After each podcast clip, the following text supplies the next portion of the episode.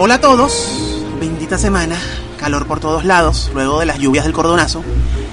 Ahora el vecino está pensando en hacer fiesta, habrá que calarse el escándalo toda la noche. Bueno, aún así, repartimos el folleto.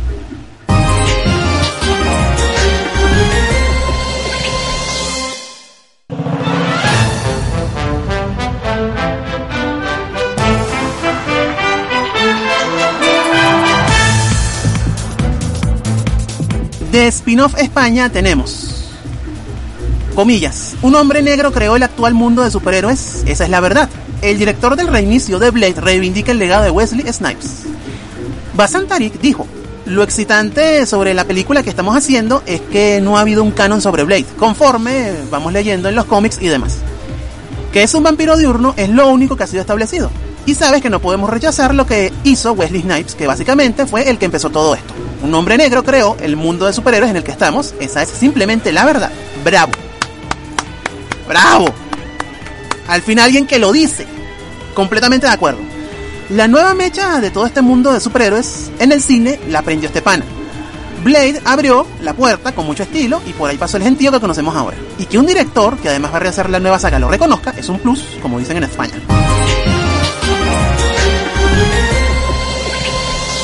Siguiendo por allá, Sataka de España nos cuenta lo siguiente. Elon Musk devela cuáles son sus animes favoritos y hay que reconocer que no tiene mal gusto. Ok, ya va. Vamos a leer qué dice, qué dice esto. El ingeniero Preney Pathol, muy vinculado a Musk, le preguntó qué animes le recomendaba para empezar en el género. La lista que le brindó Elon Musk no puede decirse que fuera especialmente original, pero desde luego sí es bastante impepinable, así que no hay muchos peros que ponerle a los gustos para el anime del millonario. El tweet lleva más de 7000 retweets y 3000 respuestas. Ajá. Así que quien desee profundizar en un tema literalmente inabarcable, ahí tienen una buena excusa. Si esto lo pensara Pepito de los Palotes, bueno, no aparece en esa ataca, creo yo. Hay sujetos que ganan notoriedad en los medios por el simple hecho de estar en una posición, en este caso, ser multimillonario y tener dinero. Más allá de Tesla y su cuestionable aporte a la humanidad, Elon es solo un tipo con plata a que muchos medios le pican la torta, como decimos en el barrio. Pero sabemos que este tipo de notas son las noticias del corazón de medios como Sataka, hipertextual y afines, así que no hay que gritar demasiado. Aún así, como digo otras veces, jalen pero no se guinden, que se os ve el plumero, majos.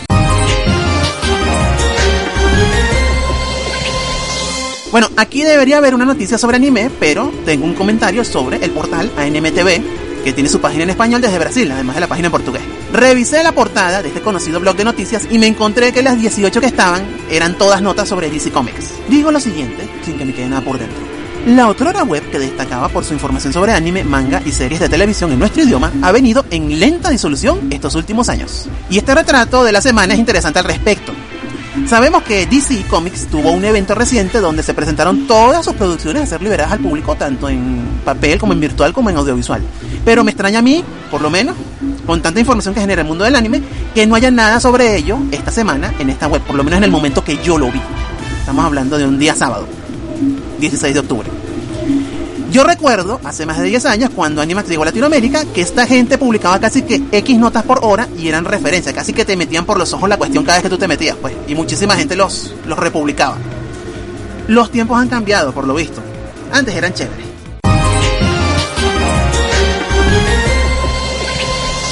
IGN Latinoamérica. El Escuadrón Suicida, la nueva, demostró que Henry Cavill siempre tuvo razón sobre el universo extendido de DC. ¿Qué dijo el opinador en esta nota? Lo cito entre comillas. Sinceramente, parece que el futuro de las películas de DC se ve mucho más brillante que antes, y no lo digo solamente porque El Escuadrón Suicida, la nueva, se aleja de ese tono oscuro en trama y en iluminación. Aunque también podríamos estar equivocados, puede ser que simplemente haya sido un curioso accidente que no se vuelva a repetir. Solo el tiempo lo dirá, pero por ahora Henry Cavill sigue teniendo la razón. A ver, estos opinadores. Cavill, cuando se expresó sobre las películas del universo de DC, dijo cosas muy lógicas y de manera constructiva y objetiva. Esa palabrita que les gusta tanto. Eso, a diferencia de ustedes, que cuando ven una película de superhéroes de DC, no se sacan a Marvel de la cabeza y así lo escriben o hablan en sus videos. A mí no se me olvida, yo que llevo tiempo y mis años en esto, que antes que Marvel empezara a pegar, todos andaban con aquella euforia del Batman de Nolan y Bale. No pida clemencia siendo verdugo, papá.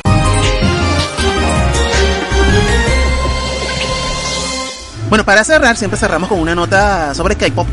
Traemos a Zombie en español. Aespa hace su debut en la televisión estadounidense junto con sus avatares de Aespa en The Kelly Clarkson Show. El 15 de octubre, hora local, Aespa iluminó The Kelly Clarkson Show con una actuación épica de su nueva canción principal, Savage, marcando su primera vez actuando en la televisión estadounidense. Ya me dio risa. ¡Oh! Ya va. Casi que me la creo, ¿saben? Zombie y muchísimos sitios más que hablan de K-pop suelen tirar esos cohetes cuando hablan de BTS. Así que me da risa ver que hacen algo tan eufórico con estas chicas que tienen un trayecto, pero en comparación con otros grupos de chicas, están empezando en el K. No hay mucho más que decir. Listo.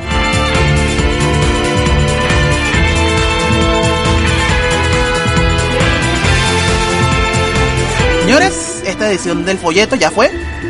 Lo pueden reciclar para sus recordatorios, pues bien impreso en una sola cara. Somos canet.rgni.net. Pueden encontrarnos también en Facebook e Instagram. En la bajadita nos vemos todos. Chaito.